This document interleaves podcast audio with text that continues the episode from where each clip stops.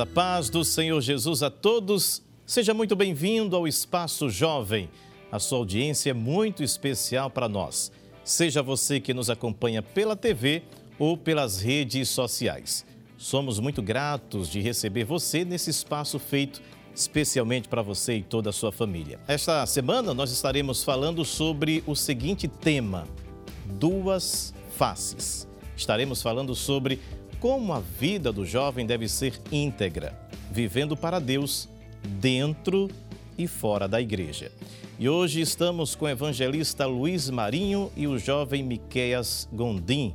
Paz do Senhor, ministro, seja bem-vindo. irmão Manassés, muito obrigado. Amém.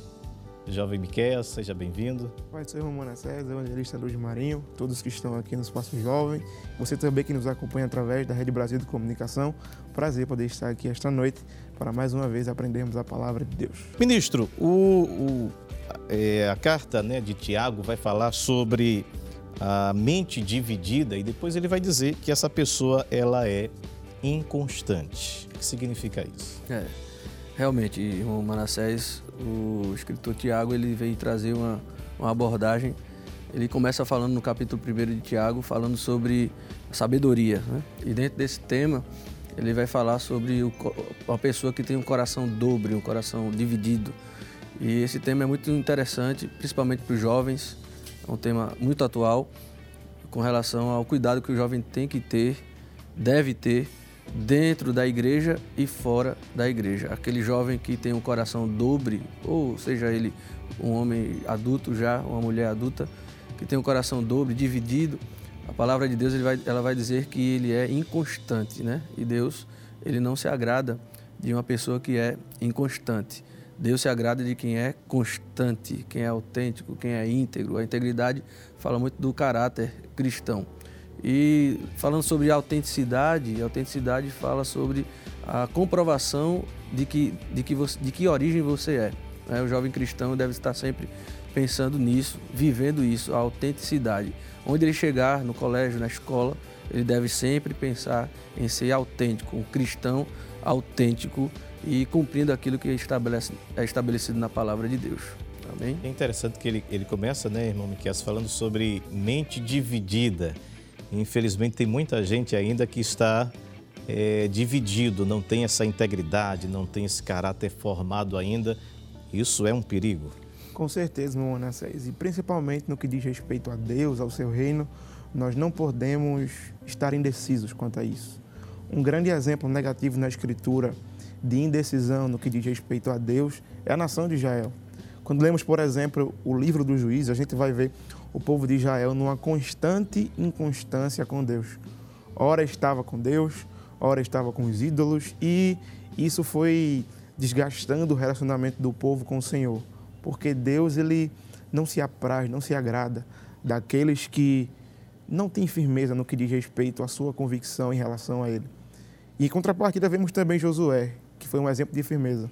O povo estava distante do Senhor, relacionando-se com outros deuses, e ele vai dizer no capítulo 24, versículo 15 do seu livro: Se vocês quiserem servir a outros deuses, podem servir, mas eu e a minha casa, nós serviremos ao Senhor. Ele estava decidido. E nós, enquanto jovens, enquanto crentes, precisamos estar decididos em servir unicamente ao nosso Deus. Glória a Deus. E, e ele citou, o irmão Miqués, pastor, a questão de juízes, né? Que eu acho que a máxima de juízes ele vai dizer que cada um fazia conforme achava melhor, né? Aos seus próprios olhos. Isso é um perigo também, porque a pessoa vai formulando ali o que ele acha e o achismo não é para se seguir, é para seguir a palavra de Deus. Realmente.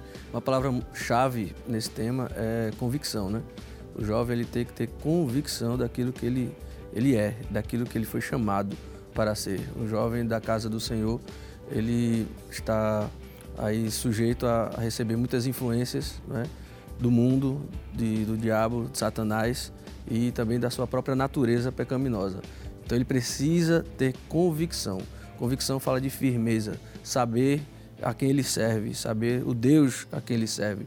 Então é importantíssimo que o jovem ele seja como Josué, ele ter convicção. Eu e minha casa serviremos ao Senhor, independente do que acontecer ao meu redor, Pode chover o que for, chover canivete, chover o que for, eu estou servindo ao Senhor. Pode me ameaçar, me ameaçar contra a minha fé, pode dizer que eu não vou, eu não vou conseguir vencer, não vou é, sobreviver a essa perseguição, mas eu vou continuar firme na presença do Senhor. Todo jovem deve colocar isso no seu coração, a convicção, ter firmeza daquilo que Deus lhe chamou. Amém? Essa, esse tema né, tão importante. É, a gente até alivia, né, dizendo duas faces, mas bom nordestino ele vai chamar de duas caras, é, não é verdade? É. E, e, a gente vê sempre na Bíblia os profetas, Deus falando através dos profetas, dizendo até quando cocheareis entre dois, dois pensamentos. pensamentos. Deus não quer ninguém dividido, né? Com certeza. Deus ele não, ele não, não quer uma pessoa servindo a, a Ele, e a palavra de Deus diz, né, a mim e a Baal, né? Deus não quer que de uma, de uma fonte saia uma água doce e outra amarga. Né? Tem que ser sempre a verdadeira água, a fonte inesgotável que o Espírito Santo de Deus faz brotar dentro do nosso coração. Agora, tem gente que gosta, né? Assiste a Rede Brasil, acha a mensagem do Evangelho bonita, acha Jesus legal, mas não quer segui-lo, não quer se submeter aos seus ensinamentos. Qual o conselho que a gente pode dar para ele?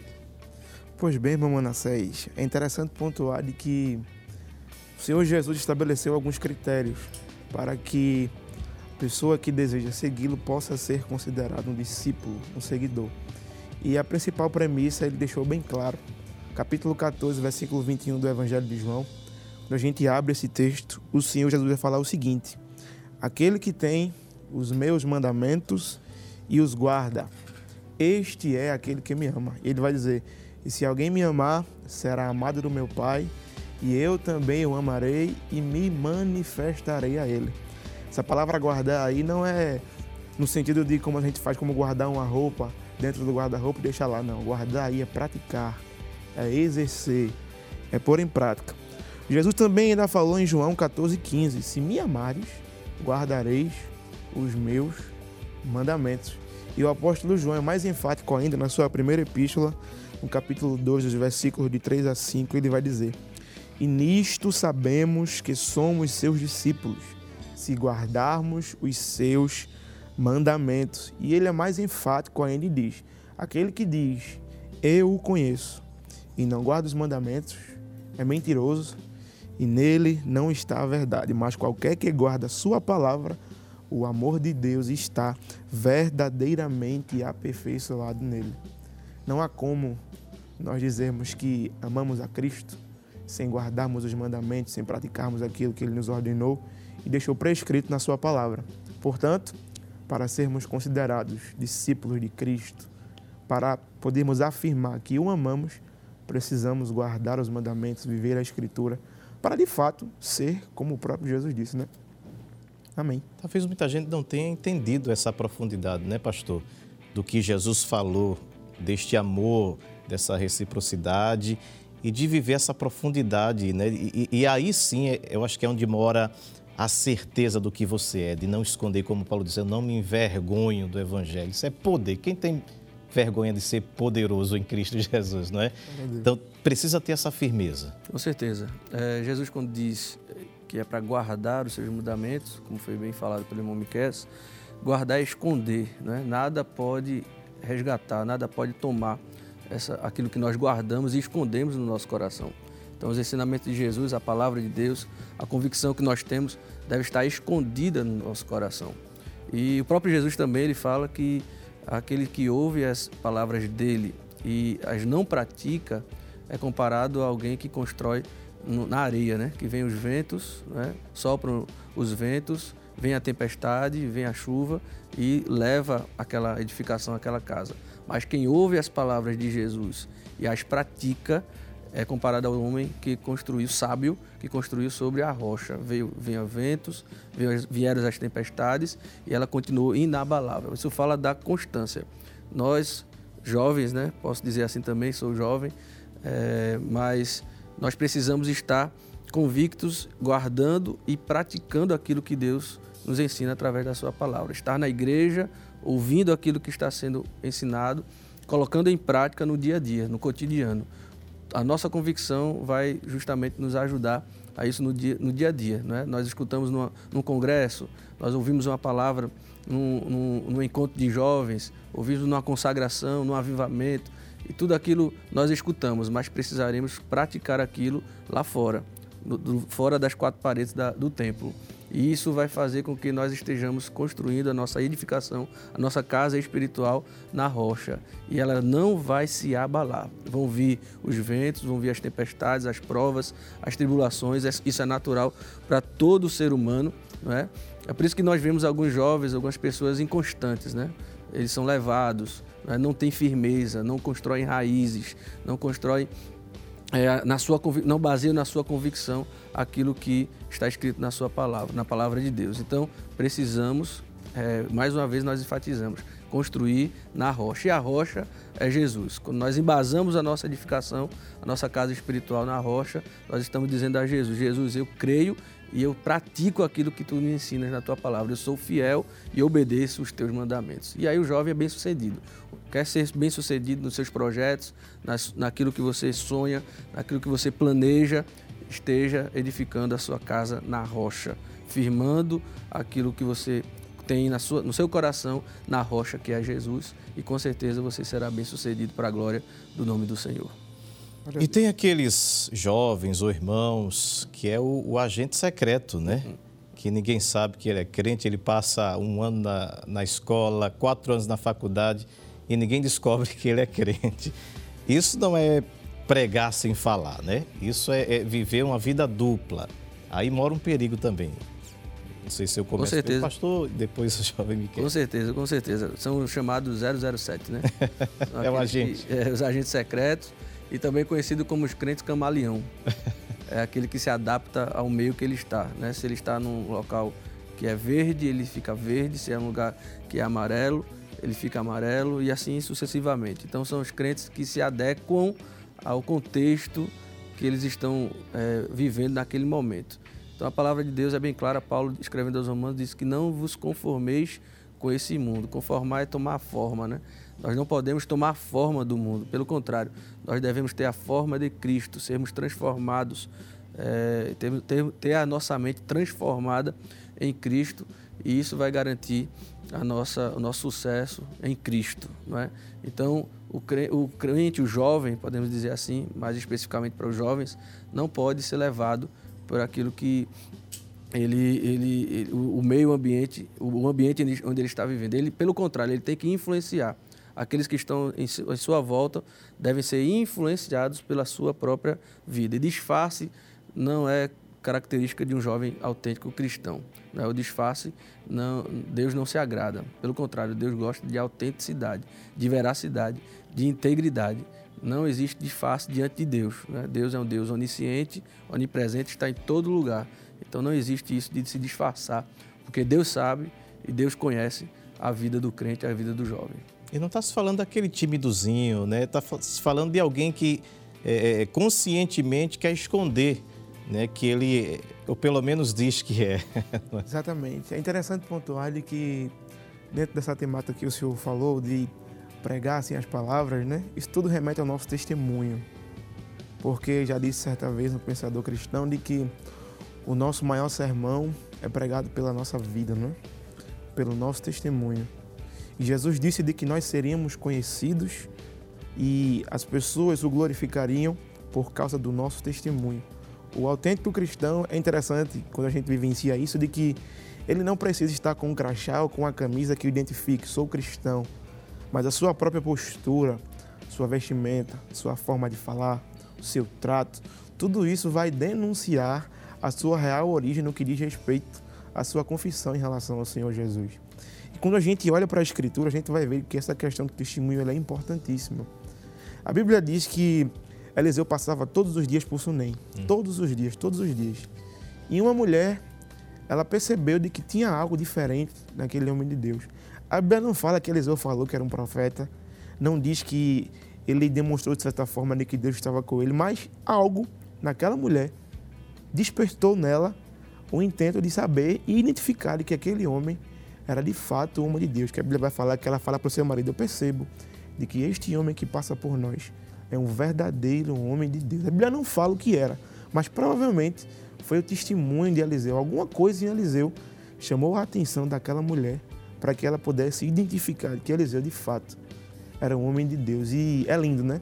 Quando o Espírito Santo opera em nós de uma forma tal em que as pessoas que não professam a fé em Cristo percebem de que naquela moça, naquele rapaz, naquele crente, naquela crente, há algo especial. E quando vai falar com ele, já chama logo de irmão, não é? É verdade. Bom dia, irmão, não é isso? Não é assim? Acontece muito conosco que somos crentes. É justamente isso. É o testemunho, é aquilo que Paulo vai dizer. O bom perfume de Cristo exalado nas nossas vidas, né? E só para fechar o pensamento, já disse um certo pastor que, falando acerca do bom testemunho que alguém dava acerca dele, foi dito de que o teu testemunho fala tão alto que eu já não ouço as tuas palavras. E ele disse: Você tem que pregar e, se for necessário, use as palavras. Ou seja, a pregação não é só a fala. A pregação também é aquilo que eu demonstro através da minha atitude, através do meu modo de viver. É, é, é, é bonito, né, pastor, quando a gente ouve alguém que não serve a Jesus, mas olhar para nós e dizer: o dia que eu for crente, eu quero ser crente igual ela, igual ele. Isso é um, é um testemunho, né? Às vezes a gente nunca pregou para aquela pessoa, mas ele está vendo. Pensa, as pessoas nos vê, o vizinho vê, as pessoas na parada de ônibus vê, no metrô está vendo, né? E, e, acima de tudo, Deus está vendo, né? Mas como é bonito a gente ouvir isso, né, pastor? Com certeza. E não é só nos usos e costumes que nós identificamos Sim. que somos filhos de Deus, somos servos de Deus, crentes. Também nas, nas próprias negociações, nas conversas, né? no dia a dia no, na forma como falamos, na forma como nós reagimos. Tudo isso vai glorificar o nome do Senhor, né? Tudo que nós devemos fazer, devemos glorificar ao nome do Senhor. Quando a gente fala de disfarce, né, 007, agente secreto, a gente lembra de dois exemplos no Velho Testamento. O primeiro exemplo é o exemplo de Jacó, né? um grande suplantador, enganador, o próprio nome dele já significava isso.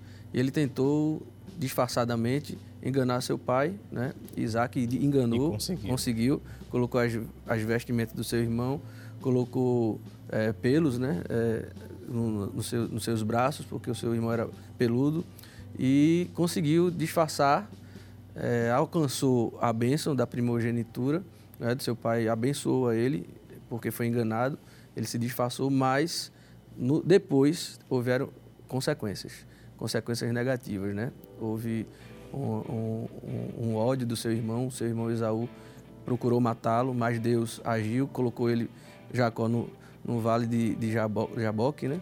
E ele precisou ter um encontro com Deus, uma experiência para poder voltar atrás e o seu irmão lhe perdoar. Ou seja, aquele disfarce né, foi para atingir um objetivo e muitas vezes existem pessoas que influenciam os jovens. Disfarça. Aqui você não precisa ser, dizer que é crente. Aqui você, o pastor não está vendo, o seu pai não está vendo, é, o seu dirigente da união, o seu dirigente da mocidade não está vendo, o seu presbítero não está vendo. Então você pode disfarçar com o intuito de conseguir algumas coisas, né, algumas vantagens. Mas lá na frente esses disfarces podem podem acabar prejudicando. Outro exemplo de disfarce na palavra de Deus que a gente vê é a mulher de Jeroboão, lá em 1 Reis, capítulo 14 né? É, ele diz que, o profe... que Abias, o filho de Jeroboão, faleceu, é, adoeceu, o menino, o filho do, do rei Jeroboão, e o rei Jeroboão influencia essa mulher. Vai lá no profeta Aías, que ele foi o que profetizou a meu respeito, que eu seria rei em Israel. Então vai lá disfarçadamente, não disfarça, não dá a entender que tu és a minha mulher. E procura saber o que vai acontecer com o menino. E quando ela está chegando, a Bíblia diz que o profeta ouviu os passos da mulher, só que Deus revelou a ele, a, a ele, ao profeta, que a mulher de Jeroboão estava chegando. Quando ela estava chegando, antes dela nem falar, ele já foi dizendo: Olha, mulher de Jeroboão, o que é que você está fazendo? Está tentando me enganar?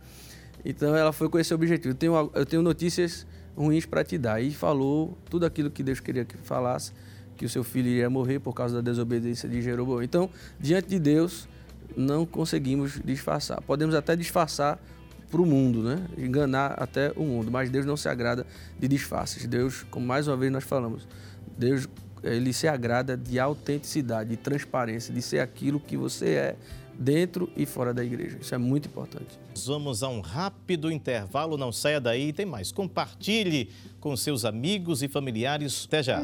Espaços jovens, espaços jovens, jovens no coração coração de Deus. Amém. O Espaço Jovem está de volta. Estamos conversando hoje sobre o tema Duas Faces com o evangelista Luiz Marinho e o jovem Miqueias Gondim. Muita gente, pastor, e a gente, claro, tem o costume de ir para a igreja todos os dias, é bom estar com os irmãos, né, entre os irmãos, mas o domingo é especial, a gente pega aquela melhor roupa, né, e as pessoas que nos veem já identificam logo, olha a irmã, olha o irmão, não é verdade? Mas como não ser identificado e aquilo que o senhor falou no bloco anterior, no primeiro bloco, não apenas pelas vestes, mas sim pela vida. É muito importante que o jovem tenha em mente isso que quando sai do culto, sai do templo, termina o culto, vai para casa. No outro dia é segunda-feira e as atividades diárias, cotidianas, vão se fazer, vai se fazer necessário que ele demonstre que ele continua sendo crente, né? É interessante lembrar do exemplo de, de, José e do exemplo de Daniel. José é um, um jovem que foi levado, preso, né? Foi vendido pelos seus irmãos, foi para uma terra estranha que não conhecia ninguém, ninguém conhecia ele, mas a fé firme em Deus preservou ele, preservou a sua vida.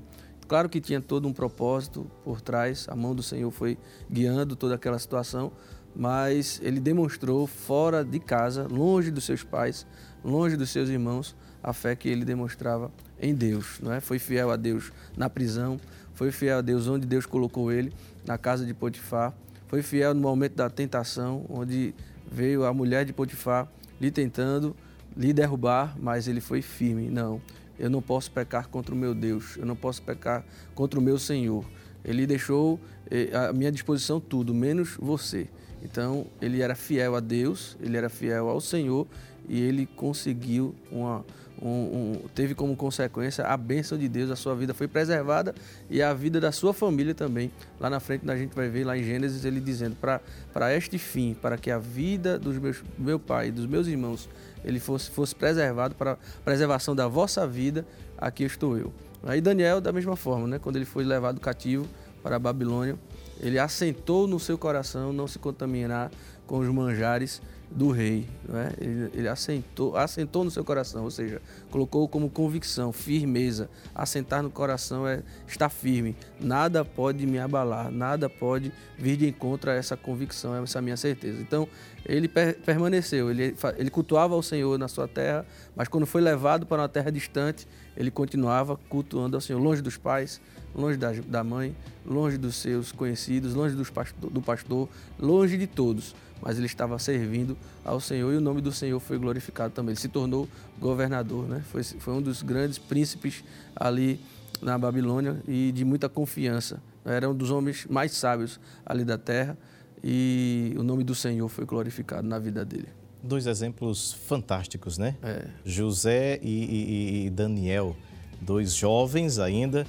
É, é, Daniel já tinha o suporte das escrituras, né? mas José não tinha e os dois foram íntegros. Talvez alguém possa dizer, ah, mas eu não sabia, não sabia que era assim.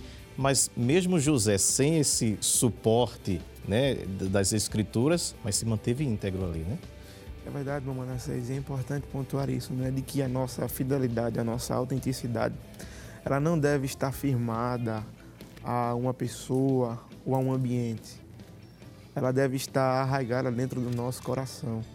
Como o pastor bem citou aqui, eles foram levados a contextos geográficos diferentes, lugares diferentes. Especialmente o caso de Daniel, é interessante pontuar de que quando a Bíblia diz que ele assentou no seu coração não se contaminar, ele não rejeitou comida ruim ou alguma coisa de uma quinta categoria. Ele rejeitou aquilo que era bom. Era a comida, a iguaria que era servida para o rei, também iria ser servido para ele. Mas ele abriu mão. Ele não quis por conta dos seus princípios e principalmente para agradar ao seu Deus, né? E lá na frente a gente vai ver também de que de forma maldosa os seus companheiros persuadiram o rei a que fizesse um decreto de que não se poderia orar a nenhum outro Deus se não fosse o rei, não é? Mas a Bíblia vai dizer que Daniel todos os dias ele abria as janelas do seu quarto, do seu aposento para a banda de Jerusalém e orava constantemente ao Senhor e mesmo com esta oposição, Daniel continuou autêntico, servindo a Deus. Ele foi até para a cova, mas por causa da sua fidelidade, da sua autenticidade, do seu amor demonstrado para com Deus, Deus o livrou de lá e o nome do Senhor foi glorificado por causa da fidelidade, da autenticidade de Daniel, né? Por isso que é importante nós não termos vida dupla, porque quem vive uma vida dupla, de uma forma ou de outra, uma dessas vidas vai se virar contra ele. E quando isso acontecer, o vexame vai vir à tona, né? Por isso que é importante que nós, enquanto crentes, sejamos autênticos e sinceros, porque o sábio Salomão vai dizer de que o segredo do Senhor é para os sinceros. Com os sinceros ele tem intimidade. Que possamos aprender com Daniel, com José, a ser autênticos, a não sermos uma coisa em um contexto, em outro contexto sermos outro, mas sermos conhecidos como servo de Deus por onde quer que passemos. É, os jovens vão se preparando aí para cantar para Jesus, mas o pastor falou é, nessa questão de, de, de, pessoas que se camuflam, né? E, e não se amoldar com este mundo. E Daniel é um exemplo disso, porque ao invés dele comer das iguarias, ele muda o cardápio. Hum. E até o, o chefe diz assim: Eu vou botar minha vida em risco, né? Como a presença de um homem de Deus e um jovem de Deus, ele muda até o cardápio do lugar, né? Glória a Deus. Com certeza. Com certeza. E lá na frente ele foi, ele estava mais corado, né? Como consequência, ele era mais, estava mais saudável, estava mais disposto. Né? Aquele cardápio de Daniel foi valeu. E lá na frente a resposta. Não era bom, né? Não, não era tão. Legumes. Meu Deus, não era tão atraente assim. Legumes e água, né? Foi uma dieta do céu. e Mas lá na frente é, percebeu-se a diferença, né? A diferença entre ele e os demais jovens. Deus honrou. Deus honrou, com certeza. Glória a Deus. Estamos falando hoje sobre duas faces. Aquelas pessoas que, ora, diz que é crente, ora, diz que não é, ou esconde, enfim né? como já falou aqui, os crentes agentes secretos. Mas vamos falar um pouco mais, pastor, de integridade, porque integridade é importante. Sim, sim. Integridade é fundamental na vida de um jovem. Eu me lembrei de um texto que está em Salmos, Salmo de número 15, versículos 1 e 2. A palavra do Senhor diz assim: o salmista Davi diz: Senhor, quem habitará no teu tabernáculo? Quem morará no teu santo monte? Aquele que anda em sinceridade e pratica a justiça e fala verazmente segundo o seu coração. Então, a integridade diante de Deus é, é algo essencial, sinceridade, o jovem ser, ser íntegro, porque não adianta estar ali aos domingos, né, alguns cultos durante a semana, dizendo que está adorando ao Senhor, levantando as mãos, fechando os olhos, é, as lágrimas caem, se arrepia, e tudo isso acontece quando não há sinceridade no coração. O salmista fez essa pergunta e ele mesmo respondeu, porque ele sabia que Deus revelava ao seu coração. Quando ele pergunta quem habitará no seu tabernáculo, ou seja, quem vai estar contigo sempre. Habitar fala de fazer moradia no teu tabernáculo, estar sempre na tua casa. Quem estará, quem tu vais aceitar, Senhor? Quem morará no teu santo nome? Ou seja, quem é que tu vais aceitar a adoração? Aí ele vai e responde no versículo 2 aquele que anda em sinceridade. Aquele que fala, achei interessante a terceira parte do versículo, o que fala verazmente segundo o seu coração. O jovem tem que falar verazmente aquilo que está no seu coração. Não adianta passar a semana inteira, né? É, desagradando a Deus, né? com o coração cheio de rancor, de maldade, de coisas pecaminosas que não agradam ao Senhor e no domingo ou se arrumar no congresso? Ou no congresso é. Uma vez uma vez no ano duas ou três vezes no ano e se arrumar ir para a igreja ir para o templo e quando o seu coração na verdade está lá fora. Não adianta o seu coração deve estar em Cristo o seu coração deve estar em Deus deve estar íntegro diante de Deus deve estar preparado para qualquer momento Jesus é, raiar nas nuvens e sermos arrebatados juntamente com a igreja e nos encontrarmos com o Senhor nos ares. Isso é muito importante nós temos, né, irmão Miquel, uma identidade diante de Deus, né?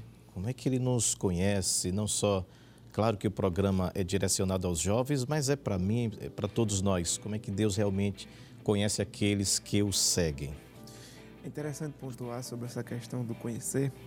O salmista disse no Salmo 139, né? Sonda-me, ó Deus, conheces o meu coração e provas os meus pensamentos. Em outro momento também ele vai dizer do mesmo salmo: Ainda antes que a palavra venha aos meus lábios, eis que o Senhor já conhece. Porque para Deus não há como mentir. Você não pode mentir para alguém que sabe até aquilo que você nem pensou. O pensamento nem se projetou na sua mente, Deus já sabe aquilo que a sua boca vai verbalizar. Portanto, Deus nos conhece por essência. Deus, ele não se deixa levar pelo estereótipo, não é? Um termo bem atual, nossa performance. Deus, ele é um garimpeiro de essências, ele olha para aquilo que está dentro do nosso coração. Como não falarmos do exemplo de Samuel e Davi, né? Samuel chegou na casa de Jessé, viu os, os irmãos de Davi aparentemente bem preparados e ele falou certa vez com um dos irmãos, certamente está perante o Senhor um ser ungido. Mas a Bíblia vai dizer que Deus repreende o profeta e falar, Samuel, não atentes para a sua estatura, nem para a sua formosura, porque o Senhor não vejo como vê o homem. O Senhor, ele atenta para aquilo que está no nosso coração. E Deus conhece, de fato, os seus servos, né? Paulo vai dizer ainda a Timóteo que o Senhor conhece os que são seus. Ele prescruta a nossa alma, o nosso coração, sabe quem somos. E porque ele sabe quem somos, nós precisamos chegar com, diante dele com sinceridade. O pastor aqui no bloco anterior citou o exemplo de Jacó, né? Que ele mentiu para o seu pai e disse que era Esaú. Mas lá na frente, Deus encontra com ele e faz a mesma pergunta que o seu pai lhe havia feito. Deus pergunta: Quem és tu? Por que, que ele não falou para Deus que era Esaú? Ele disse: Eu sou Jacó, com defeito, mas sou Jacó. E porque ele chegou com sinceridade, porque ele sabia que estava diante de Deus que conhecia tudo, Deus o transformou em Israel, príncipe de Deus. Porque Deus conhece nossa estrutura, todos quem somos. Deus conhece de fato aqueles que são seus. E porque Ele nos conhece, nós devemos chegar com o nosso coração desnudado ante a Ele. Porque Ele é o Deus que sonda do nosso coração. Enquanto o irmão Miquel falava, pastor jovens, você de casa, eu estava lembrando daqueles é, exorcistas lá de Atos, né? Que ia expulsar demônios, dizia, eu expulso vocês em nome de Jesus e de Paulo. Sim, senhor. Né? Aí os demônios disseram, a gente sabe quem é Jesus, esse aí a gente conhece. Paulo também, Conhecemos né? a Paulo, mas vocês, né? Isso. Que vergonha, né? Porque tinha duas identidades ali, né? Senhor. É, não, é muito, muito perigoso essas duas faces, né? Essa, essa, dupla identidade, ela é perigosíssima. O interessante de Daniel, também voltando um pouquinho ao exemplo de Daniel, e como consequência a integridade que ele teve com, para com Deus em terra estranha, Deus o abençoou com revelações. É? Essa é a diferença que entre um jovem íntegro e um jovem que não leva a sério os caminhos do Senhor. Quando um jovem leva a sério a presença de Deus, a obediência, tudo aquilo que é, envolve os conhecimentos de Deus, Deus ele enxerga nele alguém ou alguém que é especial e ele começa a revelar mistérios escondidos. Daniel foi um dos é, protagonistas das profecias messiânicas, né? É, e até hoje existem muitos sábios que não, não chegam perto, não chegam junto de Daniel, porque Deus revelou segredos, revelou mistérios, por consequência a uma integridade na sua vida. Então, vale a pena, jovem da casa do Senhor, ser íntegro, vale a pena ser fiel a Deus, vale a pena ser fiel dentro do templo, fora do templo, na faculdade, na, no colégio, na escola, na vizinhança, entre os amigos, entre os parentes, viajando na cidade, vale a pena, porque Deus enxerga neste jovem, em, em nós, em vocês, em nós, alguém que pode confiar e até revelar segredos escondidos que ele não revela a um homem, a um homem comum, a uma pessoa comum. Vale muito a pena. Deus conta com essa força da juventude, né? João dizendo, eu escrevo aos jovens porque vocês são fortes, né? Então, pelo menos força há em vocês para manter essa integridade, né? Ser autênticos, servos de Deus. E eu lembrei também, é, Miquel, lembrei também de, de, de Jó, né? Quando a mulher dele pergunta, ainda mantens a tua integridade? E passar o, o perrengue que Jó passou, né? É interessante pontuar sobre Jó de que o próprio Deus dá testemunho de Jó, né? O livro de Jó, se não me engano, no capítulo 1, vai falar de que havia um homem Uz, cujo nome era Jó, que ele era justo e íntegro, né? E Jó era tão íntegro que Deus deu testemunho de Jó a Satanás. Veja que privilégio, né? Deus dar testemunho de alguém ante o seu opositor. Ante o seu opositor, Deus vai falar: Não há na terra homem tão íntegro como ele, como Jó. Veja que interessante, né? Por isso que é importante nós mantermos essa postura de sinceridade diante a Deus, não mascararmos quem somos, o que fazemos, porque Deus vê além da máscara, né? Nosso pastor, uma certa doutrina que estava acompanhando, ele disse de que Deus ele vê por trás do que está do reboco da parede. Deus não se deixa levar apenas pelo reboco, ele vê aquilo que está por trás, não é?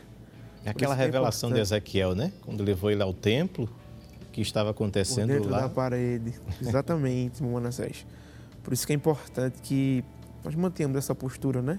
E Jó, ele era tão íntegro que mesmo depois de passar por todo aquele problema, né? Que, onde Deus permite que o diabo toque nas áreas de sua vida, ele vai falar no capítulo 23, ele tinha tanta convicção, que era sincero, íntegro diante de Deus, que ele vai dizer, pese-me o Senhor em balanças fiéis, que ele vai ver, que não, não vai ter falta em mim. Ele ainda vai dizer, ele conhece o meu caminho e ele sabe que se ele me provar, eu vou sair como ouro. Isso é convicção. E ter essa ousadia, né? Para dizer a Deus. Me prove. é? Pode me provar, o senhor vai ver que eu sou íntegro. Ele faz a sua defesa, né? Fantástico né? Isso. Ele diz: Eu ajudei o íntegro, eu ajudei o órfão, ajudei a viúva. Ele vai dizer que nunca pôs os seus olhos numa virgem para desejá-la, por exemplo. Tudo isso para comprovar de que ele sabia que, mesmo com o desprezo da sua mulher, mesmo com os seus amigos o acusando de pecar, ele sabia da inteireza do seu coração. E quem é íntegro quem é sincero não deixa que o contexto abale a sua inteireza e a sua firmeza. Por isso que Salomão, ele vai dizer em Provérbio 10 e 9, de que quem anda em integridade anda seguro, mas o que perverte os seus caminhos será conhecido. Precisamos ter sempre isso em mente. Deus leva muito a sério quem somos e a essência do nosso ser. Eu, eu lembro, pastor, de uma, de uma pregação é, é até engraçado, mas é, é, é verdade. De eu, uma pessoa que estava pregando e dizendo como é que você deve se conduzir, ser uma pessoa respeitada, honrar sua esposa, amar os seus filhos. Aí o filho lá embaixo, perto da mãe, diz: Mamãe, era tão bom que papai fosse assim em casa, né? Porque demonstra uma coisa num lugar e vive outra. Então, é, é essa justamente esse tema desta semana, né? Duas faces que a gente deve a todo custo evitar e se aproximar cada vez mais. Já foi citado aqui também ter o bom perfume de Cristo, o bom cheiro de Cristo e, e tentar uma vida de integridade, pastor. Sim, com certeza. Pode acontecer algum jovem, por exemplo, saindo na campanha evangelizadora, aí vai, vai evangelizar na redondeza da sua casa, da sua vizinhança, por exemplo. E aí pode até dizer, não, não vamos por ali não, porque ali eu não sou muito... Essa área aí... Testemunho não... aqui não é muito bom não. Aí imagine, você fica sem autoridade, né? O jovem fica sem autoridade para pregar Jesus, porque as pessoas vão dizer, não, eu conheço você, você está dizendo isso, mas aqui você é diferente. Então, deve-se ter muito cuidado. A, a, a, palavra, ela perde a autoridade, né? a, sua, a sua pregação, a sua, aquilo que você está expondo, perde a autoridade daquilo que você não vive. O sal fica sem sabor, né? É, com certeza. perde o sabor. Que benção, um assunto maravilhoso, com certeza estamos sendo edificados. Nós vamos a um rápido intervalo, voltamos daqui a pouquinho. Espaços jovens, espaços jovens no coração de Deus. Estamos conversando hoje sobre o tema Duas Faces. Hoje, conversando com o evangelista Luiz Marinho e o jovem Miqueias Gondim. Bom, muitas vezes né, as pessoas vão para a igreja, nós vamos à igreja em busca de resposta, de um refrigério, mas é mais importante a comunhão, a integridade e ter uma face só, né, pastor? Com certeza. A integridade ela é importantíssima, né? É, em primeiro lugar, a salvação está acima de tudo. Nós devemos é, lutar para sermos salvos em Jesus e trazermos o, o fruto, né? que foi gerado por aquela transformação. Salvação gera transformação, salvação gera uma vida de santidade, uma vida íntegra diante de Deus. E muitas pessoas buscam é, a bênção, né? esquecendo-se do, do, Deus da bênção. A bênção de Deus esquecendo do Deus da bênção. Buscam as mãos de Deus e esquecem de buscar a face de Deus. Então Deus ele está interessado principalmente na nossa alma, na vida eterna, na salvação de nossas vidas. E a integridade vem como consequência uma vida sincera, uma vida é, íntegra diante de, de Deus. E eu tenho certeza que o jovem na casa do Senhor ele precisa ter esta vida santa, irrepreensível, dentro e fora do tempo, como já, nós já vimos falando aqui no decorrer desses blocos. Agora, evangelista Luiz Marinho, os jovens vieram afiados aqui para fazer pergunta para o senhor. Temos a primeira pergunta da jovem Raika. Raika, fique à vontade. Pastor, eu queria saber como uma pessoa que se encontra nessa situação de dupla face, ela pode voltar para o caminho certo, o caminho da palavra de Deus novamente.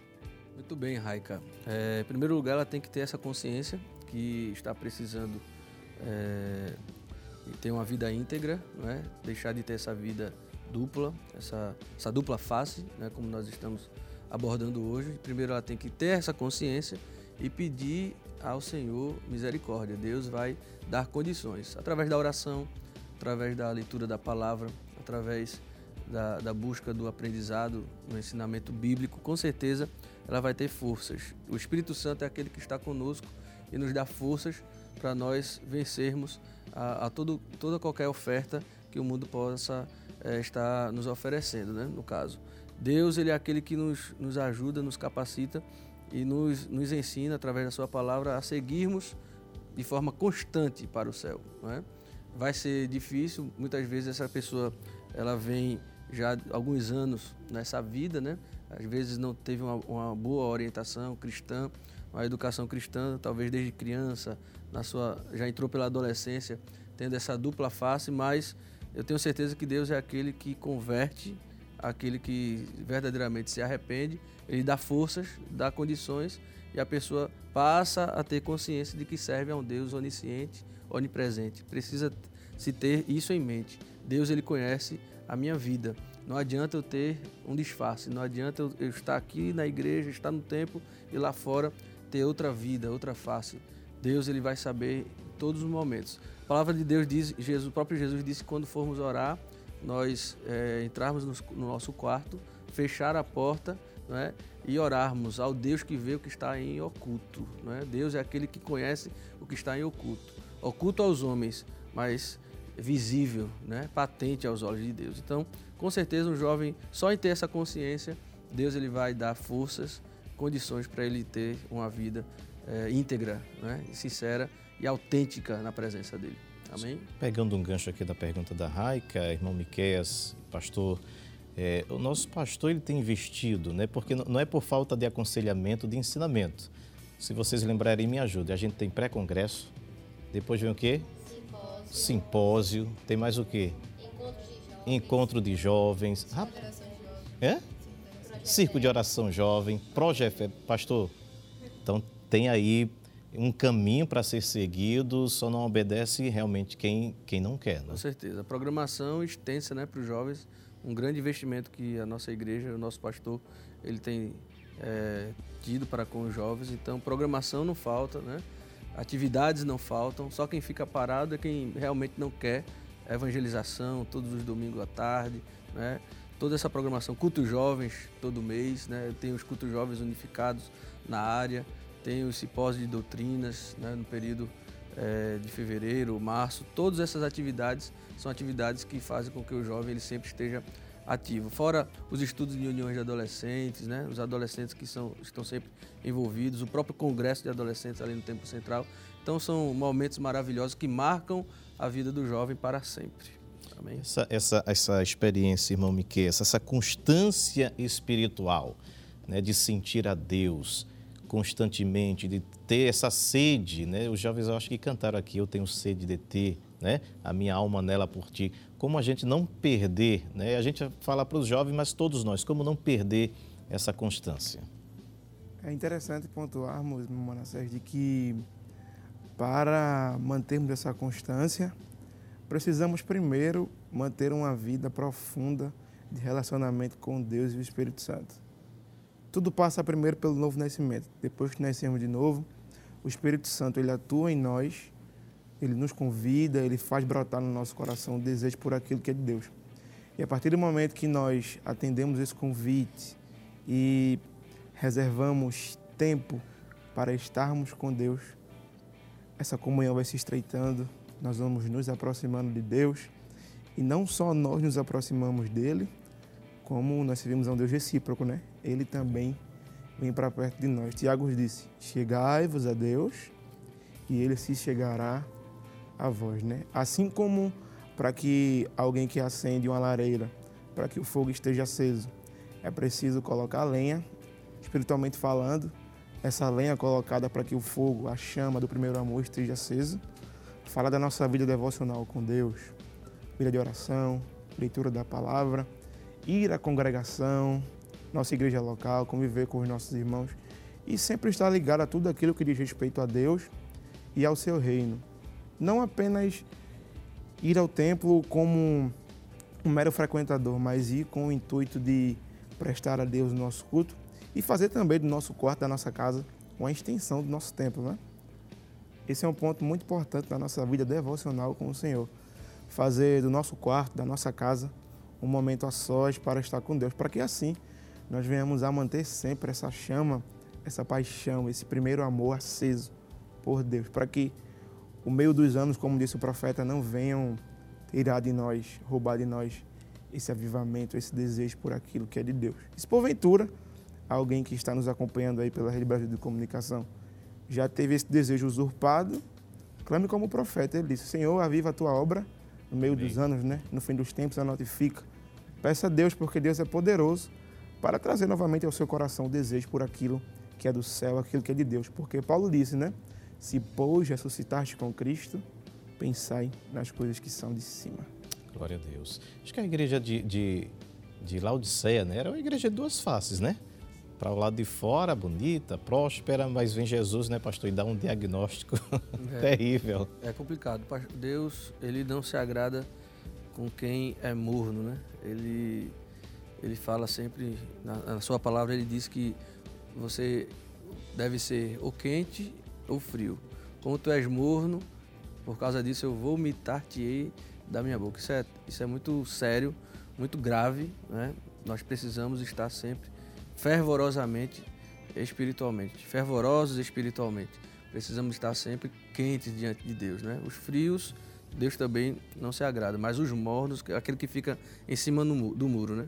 Nem é um, nem é um, nem é outro. Né? Sempre é aquele que está indeciso, disfarçado. Então Deus ele se agrada quando nós temos a nossa vida espiritual de forma fervorosa, né? Pastor, nós temos mais uma pergunta aqui dos jovens, da jovem Júlia. Júlia, fique à vontade, Júlia. Pastor, eu queria saber quais são as consequências espirituais que as pessoas que são duas faces têm. Quais são as consequências que elas que trazem isso? Muito bem, a gente já abordou um pouquinho sobre esse assunto, né? Vimos como consequência espiritual na vida de Jacó, né, que era, tinha aquela dupla face, enganador, e Deus teve um encontro com ele. Consequências espirituais danosas. Se não for a misericórdia de Deus e não houver uma transformação, é, infelizmente o caminho não é um caminho tão bom para com esse jovem. Né? Vemos na Bíblia Sagrada também exemplos de pessoas que andaram por esse caminho de, dupla face e tiveram consequências danosas. Porque própria palavra diz, a, a pergunta anterior e o comentário do irmão Manassés foi bem, bem salutar com relação a, a, a, Deus desprezar justamente essas pessoas que têm, têm esse caminho. Nem, nem são quentes, nem são frios, né? são, mor, são mornos. E Deus ele fala que ele vai vomitar da sua boca, ele não vai suportar. Então isso é muito, muito terrível, muito danoso para a vida de uma pessoa ser rejeitado por Deus. Consequência espiritual é justamente isso. Deus ele não vai é, aceitar, não vai se agradar desta pessoa, deste jovem que vive essa dupla é, vida, né? Essa dupla face. Infelizmente, é necessário que os jovens voltem o mais rápido possível, revejam os seus caminhos e tenham uma vida íntegra, íntegra diante de Deus e diante da sociedade. Amém. Eu lembrei agora, pastor, com os, os jovens também me ajudando aqui a, a entrevistar, e eu lembrei de Sansão, né? Porque mesmo tendo a promessa de Deus, escolhido por Deus, mas vivia essa vida de agente duplo, até que Deus cobra, as consequências sempre vêm, né? Com certeza. Ele não teve é, uma postura de integridade diante de tudo aquilo que Deus tinha reservado para ele, né? Aquela toda aquela característica, aquelas qualidades que Deus tinha é, reservado para ele. Desde o ventre da sua mãe, Ele havia sido escolhido por Deus de ser um homem que é, ia representá-lo diante ali do seu povo e desprezou, né? desprezou a presença de Deus, é, desprezou o que Deus tinha na vida dele, teve essa vida, essa vida dupla e veio a sofrer as consequências, consequências que é, foram de encontro até a sua própria vida. Claro, no, no, último momento, no último instante, nos últimos segundos, nós vemos ele se arrependendo, Deus recobrando a sua força e ele destruindo aquele, aqueles filisteus. Mas da sua morte, a Bíblia deixa bem claro, né? Ele matou mais filisteus na sua morte do que na sua, na sua vida quando ele lutava, mas teve aquela consequência é, desastrosa para a sua vida, infelizmente. Irmão Miquel, e você de casa, né? Minha, minha menina tem cinco anos, ela cantou um hino de Sansão que Sansão era fortão, mas a mente do tamanho de um caroço de feijão. Não é? Mas é isso, você vai é, é, é, diminuindo espiritualmente. Você não vai raciocinando quando você só pensa para fora, para o mundo, para as coisas do mundo. Sansão foi ficando raquítico espiritualmente, né? Porque ele foi se apegando às coisas lá fora, embora ele tivesse ensinamentos dentro de casa, né? Quantas vezes seus pais, irmão Miquel, disseram, não tem jovem aqui na nossa tribo, mas ele persistiu em, em desobedecer, né? É, esse Sansão ele se deixou levar por aquilo que a Bíblia vai chamar de concupiscência, né? que são os desejos desordenados. Né?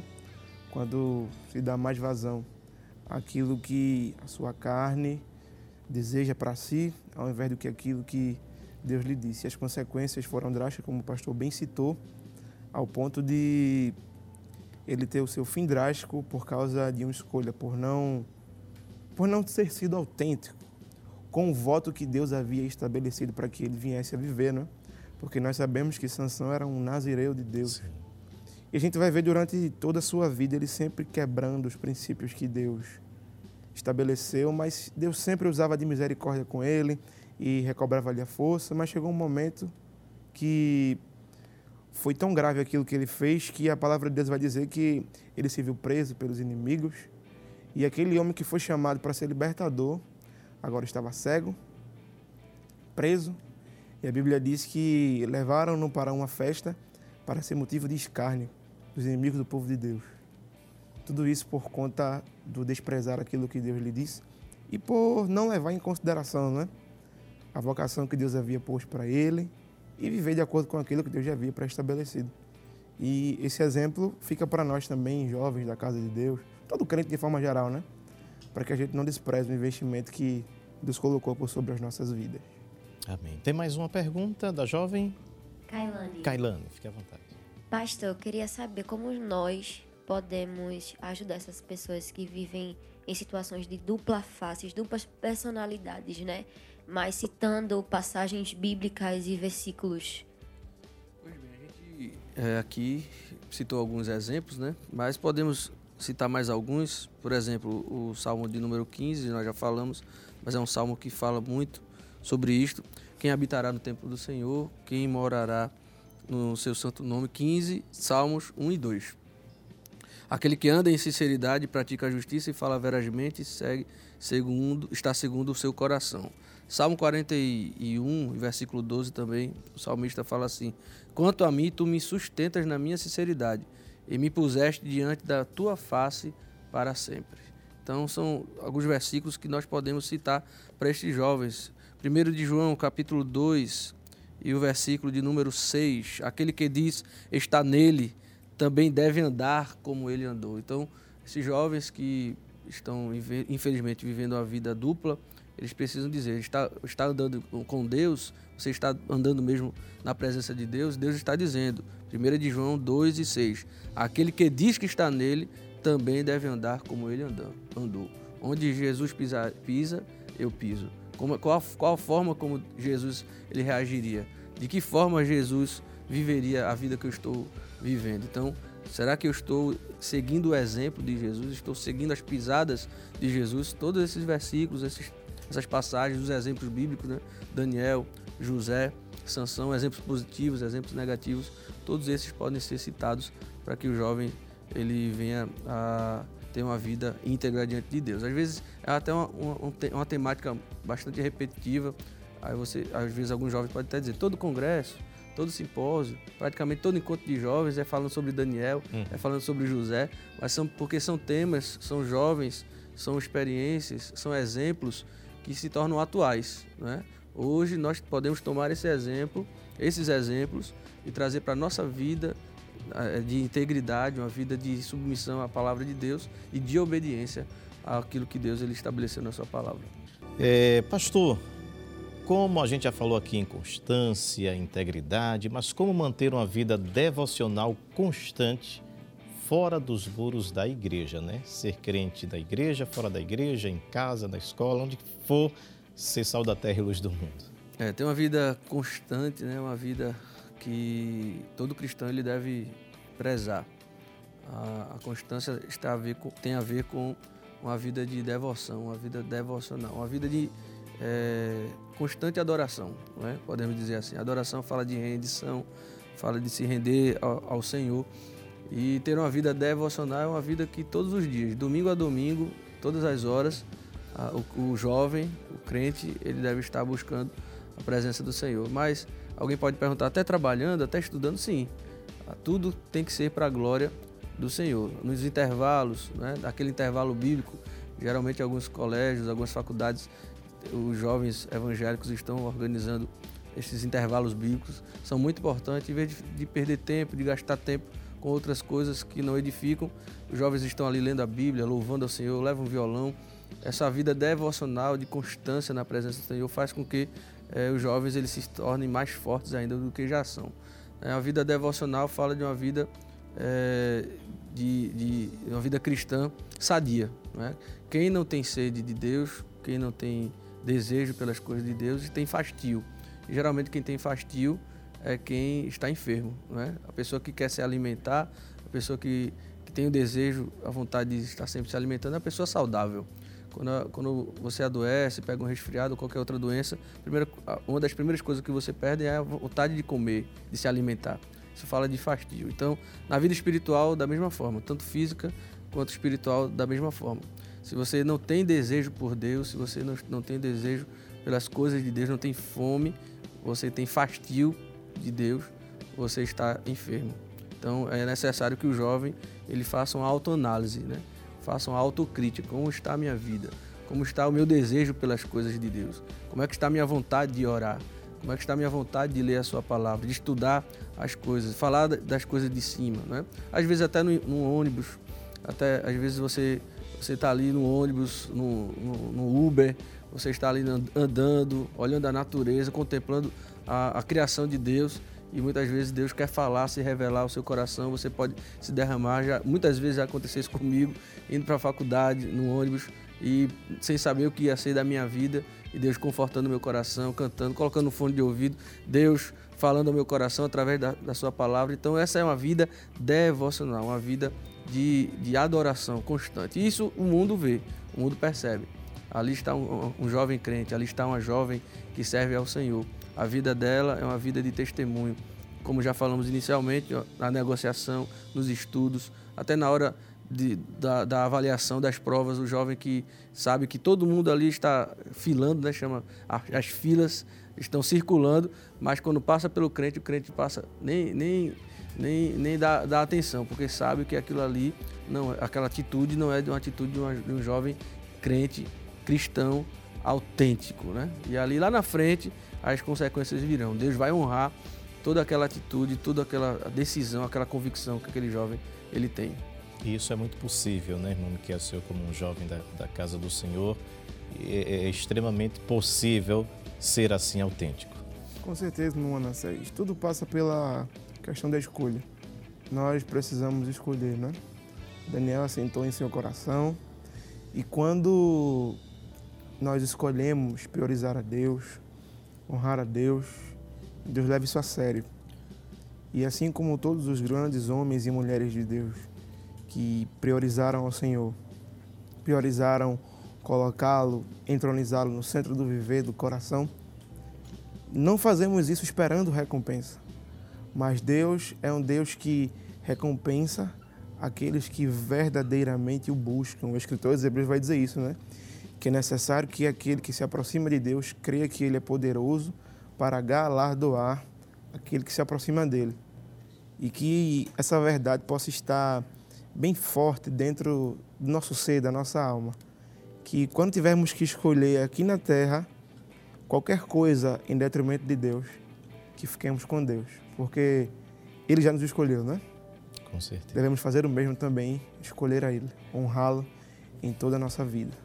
Bom, estamos chegando ao final do nosso programa de hoje e como foi edificante né, para as nossas vidas, já pedindo ao pastor é, para estar orando por todos nós e por você que está nos acompanhando neste momento. Amém. Antes de orar, queria agradecer né, a oportunidade que Deus nos deu através do nosso pastor e dizer da nossa gratidão a Deus pela vida do nosso pastor por ter nos honrado com esse convite e a todos os irmãos da Rede Brasil. Amém?